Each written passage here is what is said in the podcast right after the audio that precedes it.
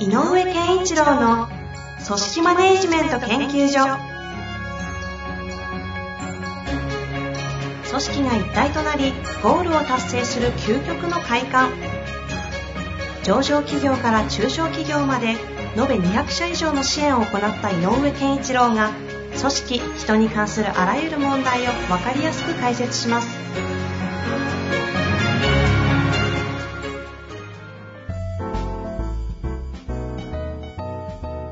こんにちは、遠藤和樹です。井上健一郎の組織マネジメント研究所。井上先生、よろしくお願いいたします。よろしくお願いします。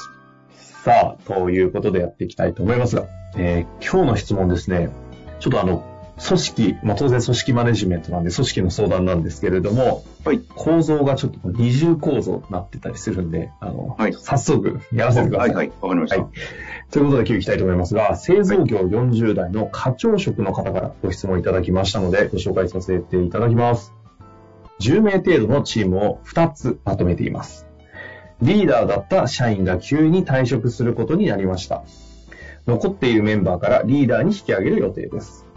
その社員は35歳で真面目で誠実なのですが、年上の社員に明確に指示を出せるかが懸念材料。そのことは本人も心配しています。彼にはどんなサポートをしてあげたらいいでしょうかまた、彼の部下になる社員に私はどのようなスタンスで関わっていけばよいでしょうか心構え、注意するポイントを教えていただけたら幸いです。ちなみに私の性格は自自己分析ではありますが、どちらかというと温厚で、私も強いことを言うのが少し苦手です。という、非常にケーススタディみたいな話ですね。まあね、温厚で、まあ、あの、きついこと、あの、厳しいことを言い言いにくいっていうのはね、あの、決して、それが、あの、マネジメントとかリーダーの立場の人にとって、えっ、と、マイナスになるということではないので、うん。うん。まあ、あのーなんて言ったらいいのかな。えっ、と、そこを気にしてるということとか、年上の社員に明確にとかっていう点を考えると、なんかこう、ビシッと指示をしなきゃいけないって思ってるんじゃないかなと思うのね。うんうんうん。このリーダーという立場の人は、これやったか、あれやったかとかって言って、やってくださいねっていうふうにこうしっかりとなんか言わなきゃいけないっていうふうに思ってると思うので、はいはいはい。うーん、まず、えっ、と、なんていうのかね、今がどうなってるかわかんないけど、まあ、特に製造の現場、製造現場の、例えば工場とかっていうところで言うと、えっ、と、まあ、生産計画にのっとって、えー、滞りなく生産を遂行すると。いうために、えーなんかこうシフトがあったりとか、っていうことなんだろうから、うんうんうん。えーとで、その中でやってる作業をできるだけ、えっ、と、ロスのないようにしっかりやってもらうと、効率よくやると。いうような、まあ、効率性とか、その質とか。っていうのが、作業上非常に大事なテーマになっている職場なんだろうなと思います。はいはいはい。で、えっ、と、年上の社員に言えないことを、言いにくいことがあるとしたら、まあ、さっき言ったあの、指示を出すっていうこともそうなんだけど、えっ、と、あ、まず指示の面で言うと、えっ、と、あの、僕はその製造業だからこそなんだけど、えっ、と、やっぱりこう、今月何しなきゃいけない、今日は何しなきゃいけないみたいなことの生産計画的なことっていうのは、えっ、と、もうやってらっしゃるかもしれないけど、すごくはっきりと目に見えるように、うん。えっ、と、みんなに提示することが大事かな。はいはい。ものづくりですもんね。うん。うん。で、なので、それをちゃんとやるということで指示をするわけで、だから、えっ、と、し、何をしなきゃいけないかっていう指示で言うと、それが明確にあることで、年上だろうが何だろうが言いやすくなるし、うん。で、えっ、と、この課長さんも、えっ、と、2つのチーム、10名の2つのチームあるけど、やっぱりこう、け計画に対してどれだけやれるか、まあよく PDCA とか言うけど、計画に対してどう、どうやれるか、今どうなってるか、じゃあどうしなきゃいけないか。うんうんうん。この3点について徹底して、えっ、と、なんだろうな、リーダー経由というよりも、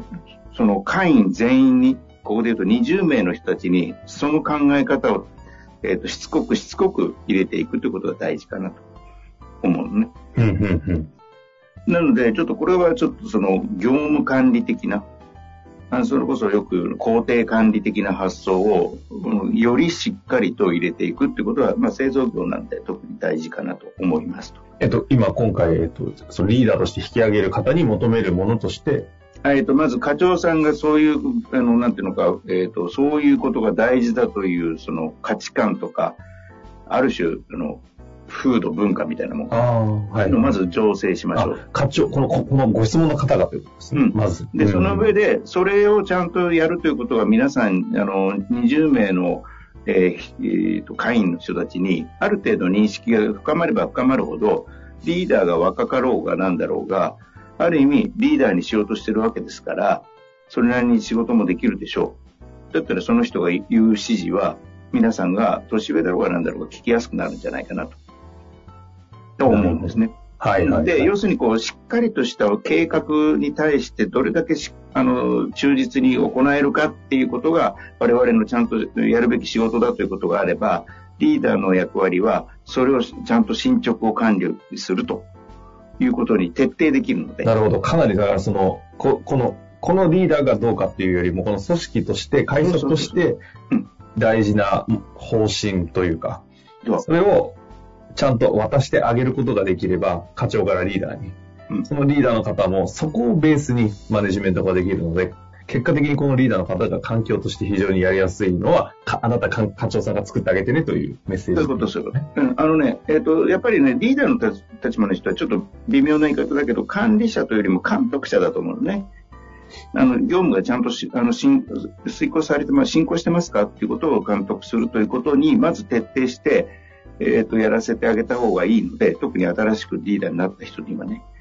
で、えっ、ー、と、次なんですよ。で、次に言うことが、ちょっと次、あの、多分引っかかってくることのもう一個大きなポイントかなと思うのは、うんうんうん、やっぱり人との関係性みたいなのをよく僕が言う、関係的なこととか、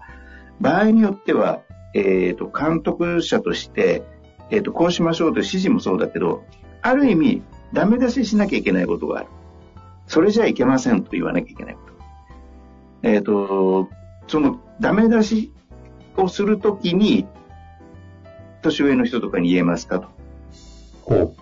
う。とか、この人も温厚なんで言いにくいっていうのは、こうそういう場面だと思う。はいはいはいはい。苦言を呈するとか、ダメです。やめてくださいとか、えー、そういうこう、えー、バッテンマークを相手にピッと見せるような時、それが必要な時にしっかり言えるかどうか。うんうんうん。っていう側面でいうのところも気になってると思う。なるほど。うん。で、こっちが結構難易度が高くて。はいはいはい。うん。で、さっき言った、あの、仕組みでなんかカバーできる、えっ、ー、と、ちょっとマネージメント的な側面じゃなくて、やっぱりこれ、それこそ僕がよく言う関係の質みたいなのが底辺にあると、あの、あの、言うこともできるし、えー、言われても、まあ、えっ、ー、と、半ば、いやいや、ちゃんとやってるんだけどなっていう思いがあったとしても、はい。なんで言われ、あなんでこの人はそういうことを自分に言ってるかは理解できると思う。なので、ここをどうしていくか。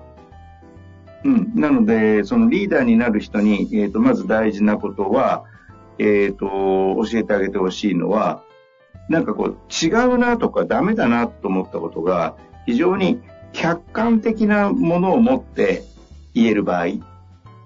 例えば10個作んなきゃいけないんだけど、3つしかできなかった。で、こう、見てたら、えっ、ー、と、非常に、あの、なんていうのか、効率が悪い。うんうん、っていうんだったら、ちょっと効率悪いですねって言いやすいよね。えー、だって10個のうち3つダメだから。だけど、例えば、その、全く違う側面で、その、年上の社員が、えっ、ー、と、新人の社員に対して指導がちょっと良くないと。いうことになると、ここってなかなか難しくなるじゃない。確かに。その指導方法ちょっと違うと思いますよっていうのは言いにくいよね、確かに。で、年上だし、その辺の経験があるから、いや、俺はこうやってやってきましたって言われちゃったら、そのなかなか言いにくいだろう。うんうんうん。経験論をね、覆されたり、歴史的なものとかをダメっていうのは難しいですよね。そう。だから、そういうことで言うと、まあ、あの、えっと、年下のね、えー、この新しくリーダー35歳の方のよりも若い人に関しては、まあ、さっき言ったような、ちょっと、あの、ちゃんと何、我々は何をすべきかっていうのを、あの、置けば、言いやすい部分もあるけど、まあ、特に年上の社員っていうことに焦点を合わせるとすれば、えっ、と、やっぱり、さっきの場面、あの、新人の育成みたいなことで言うと、えっ、と、どこに向かってるかの共有をちゃんとしとかなきゃダメね。つまり、こう、あの、この、この、その年上の社員は、えっ、と、新人に対して、どこまでにどのように育てようとしてるか、で、何を、えっ、と、大事なもんだというふうに、えっ、と、覚えてもらおうとしてるかとか。うんうんうん。だからその辺のあの会話をしておかなきゃいけないね。で、そういうことですねと。で、そこから、そこを、それこそ、そこを握っとかないと、なんか違うと思うんですよって言えないと思う。ああ。うん。ここはだから1対1の関係性を、ある意味パーソナルに作っておかないとっていう。そう、あの、年上の人とかね、とうんうん。で、年上の人、今はあの、新人育成をこの人が似たになってるだとの仮の設定で言ってるけど、まあそんなような場面で、えっと、なんか違うなと。でも年上の社員の方は必ず経験をベースにしてそれをやってるはずなので、だから、えっと、やり方の部分ののことになっちゃうのね。あの、違いますだけ言うと。うんうんそうじゃなくて、どこに向かうためにそれをやってるかっていう、どこに向かうかをちゃんと、えっと、お互いに、さっきの新人育成であれば、年内中には、あの、この3つの機会は、ちゃんとできるようにしたいですよね、みたいな具体的な課題もあるだろうから。そしたら、ですよね、と。とすると、ちょっと、もうちょっと、え A の機械ばっかりやってないで、B の機械も触らせてあげないとまずいっすよね、なんていうふうに、に話がしていける。うん、うん、う。うんん、だから違和感をごかん違和感を言う時の違うと思うんですけどっていう時のなぜ違うと思うかがを触れる時に相手とあの共通のものを持ってないと,、えー、とこっちに向かってるから私はこう思う違いますか？いやいやそれはね経験則から言うとこうなんだよっていうことでお互い話し合って合致点が見つかればいいけど。なので、その、えっ、と、く、えっ、と、ダメ出しというか苦言を呈する違和感を言うっていうのかな。まあ、そういうようなことをするためには、えなんでそう感じるか、違うと思うかっていう、こっちの根拠を言ったときに、そこ、それが根拠だとしたら言ってることはわかりますよっていう状態を作らないとあいけないかなと思う。あ。なるほど。だからダメという NG、要は、その、た、この今回でいうリーダーに立つ方はダメというのは会社の方針のためにダメって言うんでしょうけども、うん。そのダメというためには、一旦その自分の部下となる方との関係性において、その方がある意味そのどういったという価値観をとかどういう思考を持ってるかっていうところをちゃんとお互いがこの人は分かってくれてるっていう関係性を作っておかないと、たとえそれが正論であったり、会社の方針であってたり、目的的だとしても受け取ってもらえないので、そうそう。あーまあそういう意味で言う、その文脈においてこうワンオンワンが実は大事みたいなところになると少し納得感ありますね。そうなの。なので、そうすると、えっ、と、でも、その逆に言えばね、年上の社員は、経験的には私はこの方がいいと思いますよっていうことは言わせてあげて、それはね、あの、聞いてあ、聞いてあげたら、あ、なるほど、そういう意図だったんですねっていうのが分かれば、それはそれでまた大事なことだし。マネジメントとかしてると、こういう方向はこれはダメなんだよとか、こっちだって言った時に、いや、それはってなった瞬間に、ちょっとなんかこう、うわーってこうなんか血の気が引き、あー来たってなるじゃないですか、上の立場って。うんいや、そうですよね。で、その時にちゃんと、前提としてその前段階でしっかりと関係性ができていれば、その、なんか、ガッてこう反抗的なとか、否定的なものが来た時にも、え、なんでそう思うのっていうのを受け取れるかどうかは確かにその関係性に準じますもんね、ここ。そうなんだよね。だから、仲良くなっとこうっていうよりも、そこが分かってるかどうかなんね。で、よくね、私なんかもよく見るのは、なんか違うんですよねって上司の発言聞いてんだけど、でも結果、えっ、と、その職場としてやらなきゃいけない、達成しなきゃいけないものには、なんか違うんですよねという部下のやり方を放っておいても、たどり着いちゃってたりすることがあるのよ。あ結果。ただその、上司から見るとそのやり方が気に食わないのね。でも、それで語っちゃったらさ、ちょっとこう、えっ、と、価値、それこそ価値観の違いみたいなことになってしまうので、うんうんうん。それよりも、ゴールに行けてないんだったら、いや、初めて言えるわけよね。違うと思うよ。うーん。でも、ゴールに達成してるんだったら、部下の方だって、いや、これ私のやり方ですっていう思いが出ちゃうので、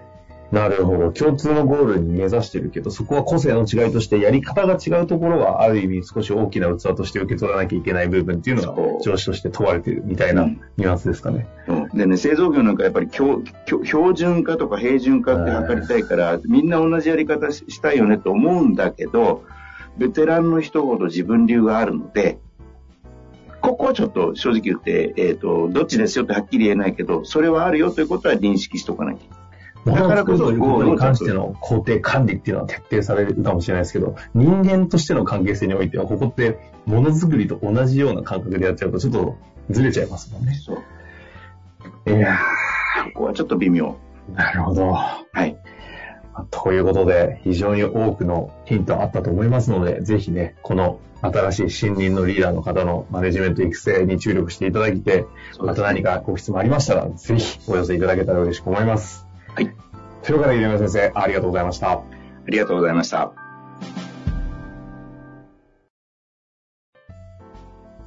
本日の番組はいかがでしたか？番組では井上健一郎への質問を受け付けております。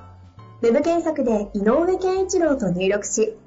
アカラクリエイト株式会社のオフィシャルウェブサイトにアクセス。その中のポッドキャストのバナーから質問フォームにご入力ください。